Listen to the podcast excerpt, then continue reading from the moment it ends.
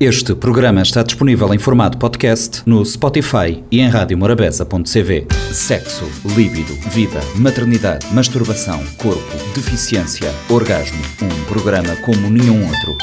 O G da Questão, com a jornalista Lourdes Fortes e a antropóloga Celeste Fortes. O G da Questão, terça-feira, 10h30 da manhã e 4 h quarto da tarde.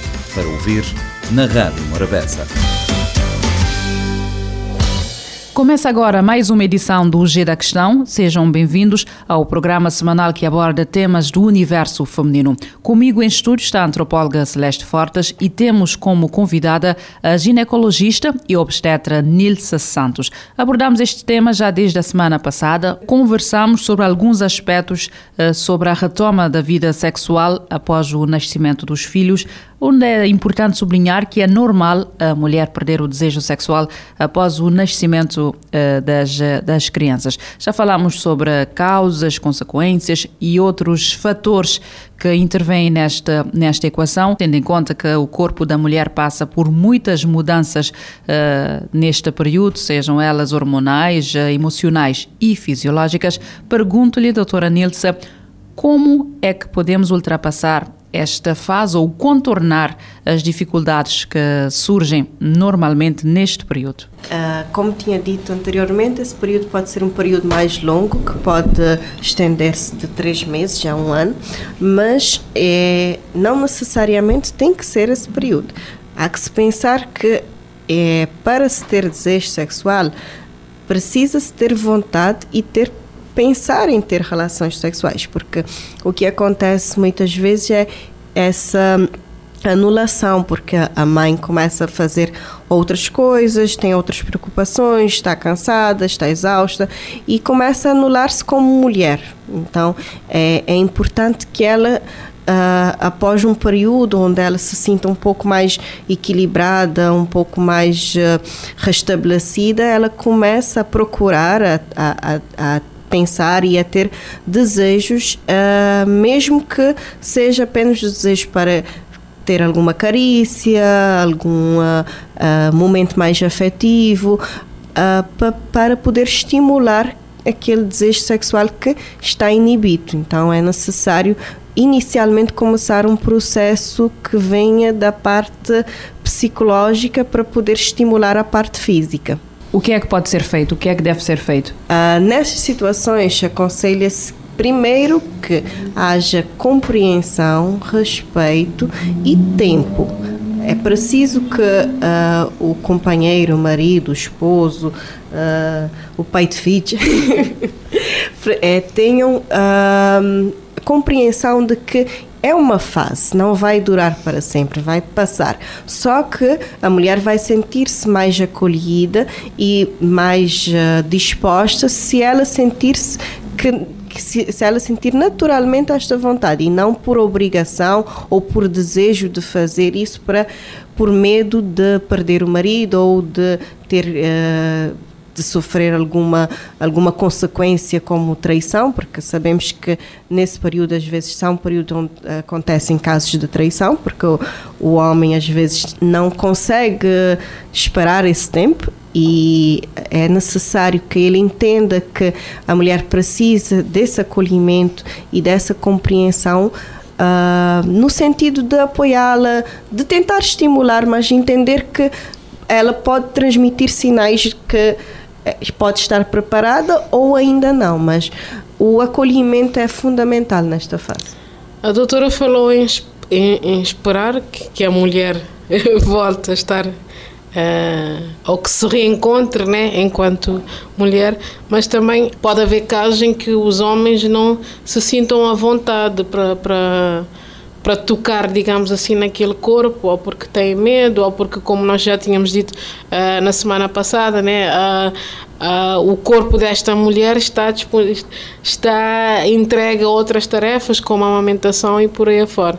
Já, já vivenciou casos eh, na, na no seu dia a dia de trabalho em que os homens mesmos não, também precisam de, de, de, de, de sair deste registro de que têm medo de, de tocar nas suas mulheres? Já tive alguns relatos deste tipo, mas uh, em relação já é uma coisa difícil ser relatada por mulher. Por homem, então, imaginem que é muito mais difícil. Mas acontece realmente, como na gravidez também acontece que tem homens que não, não conseguem ter relação porque a mulher está grávida, porque eles têm medo da barriga, de machucar o, o, o bebê ou de ter alguma uh, consequência durante a gravidez. Temos também essas situações em que o homem já não reconhece a mulher como anteriormente e ele pode ter alguma aversão ou medo ou, ou, ou uh, preocupação em termos de tocar, porque ele não sabe como como lidar com a nova mulher que ele tem. Mas isto também é uma questão de, de tempo e de adaptação. Os dois, o casal, a nova família que se criou precisa deste tempo de adaptação. Então é mais uma uma situação que precisa de tempo. E outra coisa importante que não falamos aqui, precisa de diálogo. Um casal que conversa, que troca impressões, que diz: olha, eh, por enquanto eu não consigo, mas pode podemos ir estimulando de outra forma, podemos fazendo mais carícias. Poderias, poderias ajudar-me a fazer sono no, no bebê mais cedo e poder, para podermos tirar um tempo e ficarmos juntos. Então, essas pequenas coisas que sabemos que são construídas ao longo do dia a dia e que fazem com que a mulher desperte o desejo, porque o desejo sexual ele é algo que começa na cabeça, ele começa no desejo psicológico, na vontade de, de, ao se pensar. Então, não é exatamente a penetração que importa, é mesmo o, todo o contexto sexual que vai estimular a chegar à penetração. Então, uh, o acariciar, o cuidar, o uh, cuidar do, do, do bebê para que a mãe possa ir fazer as unhas, ir fazer o cabelo, fazer alguma coisa que a faça sentir mais mulher, já é uma coisa que já pode estimular e ter algum efeito, porque a mulher já vai sentir que ela teve um tempo para cuidar-se de si. Doutor, ainda aquela parte de relação sexual versus choro de bebê. Como encarar esta situação? Porque é a rotineira. Literalmente é para levar na desportiva, porque é algo que pode acontecer, inevitavelmente vai acontecer. Então terias duas opções encarar o risco e, se acontecer, levar na desportiva e tentar retomar ao clima novamente, ou criar situações em que o, o, o bebê não esteja presente para que se possa ter mais a vontade nisso. E, graças a Deus, sempre existe uma casa de alguém disposta a ficar com o bebê por algumas horas e aí isso pode criar uma situação onde o casal pode ter um momento a dois e um momento de intimidade sem nenhuma interrupção. Mas quando tem o bebê em casa, o, o ideal é que tenha, se, se tente numa, num horário onde uh, é suposto ter menos interrupção.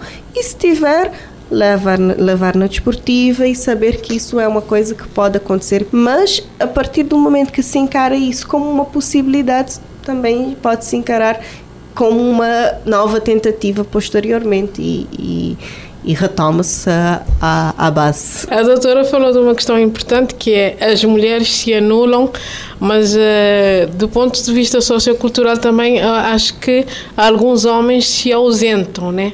Uh, por exemplo, da participação no cuidado com, com, com os bebés, porque eu acho que, na maioria dos casos, pelo menos o que eu vou ouvindo, não há uma partilha de tarefas, porque é um momento delicado em que os homens também, se calhar, não estão preparados, não têm essa preparação. Como eu costumo dizer, eu me tornei mãe e o meu companheiro também se tornou pai. Eu não nasci mãe. Então há essa questão sociocultural de uh, podemos conversar um bocadinho também que é os homens também se ausentarem, usar, usarem essa desculpa de não estarem preparados, de não saberem, para também não participarem e isso acaba por ter uma consequência na, na vida sexual do casal. Certamente, porque é isso, como sabes bem melhor que eu, a parte social aqui, principalmente, uh, onde a nossa sociedade acaba atribuindo tarefas maternas e que eh, como se fossem exclusivamente da mãe e a nossa criação é, acaba sendo ah, as mulheres devem fazer isso, isso, isso e o homem nem por isso. Então há necessidade de remodelar isso, de ter uh, um casal que possa dividir essas tarefas, porque realmente se a mãe está não está cansada, se ela não estiver tão sobrecarregada, se ela não estiver tão um, um, insatisfeita, ela poderá uh, satisfazer melhor a si mesmo e ao seu parceiro, porque ela está numa, numa condição de maior entrega, de maior uh, procura de prazer e ela tem outras preocupações que não são exclusivamente aquelas com o bebê. Então, é necessário que tenham ajuda em casa, é necessário que tenha esse compartilhamento de, ah, não, agora sou eu a fazer sono no bebê, amanhã vai ser tu, ou se ele acordar na madrugada, eu dou de mamar e depois tu fazes o sono do bebê. Enfim, é, é preciso ter essa partilha, porque é isso que tanto conquista a mulher porque ela sabe que tem um companheiro que consegue uh, ajudá-la e também ela consegue retomar melhor ao seu equilíbrio e a sua um, estabilidade para que juntos possam encontrar de novo o prazer e a vontade sexual que havia anteriormente. E além dessas dicas de, de haver uma partilha e de uma participação nas tarefas para que as mulheres também estejam disponíveis, que outras dicas é que nos pode deixar aqui? Assim, é importante também que a mulher, na, na, um dos receios que a mulher tem na época de quando vai ter relação é de ter dor, porque como pode estar machucada ou já ela ainda está a adaptar-se ao novo corpo, tem algumas reservas em relação à parte vaginal. É interessante que ela possa recorrer ao uso de lubrificantes, porque, ah, como eu disse inicialmente, há uma diminuição também da parte hormonal e essa diminuição do hormônio faz com que diminua a lubrificação. Então, quando se usa lubrificante, já facilita a penetração, já facilita a. Um, o, o contacto sexual com menos dor, com menos receio e, uh, consequentemente, irá ter uma relação mais prazerosa. Uh, outra uh, dica importante, eu acho que é criar situações para que isto aconteça. Por exemplo, é inevitavelmente um dia, uma vez pelo, pela semana, uma vez por mês, enfim, o que seja mais adaptável à situação real da pessoa, mas deixar a criança num, num, num pai, nos pais, nos avós, num tio, em alguém que possa ajudá-la para que eles possam ter um momento a dois, porque às vezes é importante lembrar que o casal ainda existe, mas ele precisa criar situações para que este casal seja funcional tanto a nível uh, sexual, a nível de intimidade, como também como pais. Então é preciso ter um momento para que esses pais estejam juntos como um casal e depois estejam juntos para cuidar da criança. Um, outras coisas também que é importante lembrar é que é, entender que esse, essas carícias, o estímulo sexual, uh, as preliminares são fazem parte do estímulo da, da sexualidade.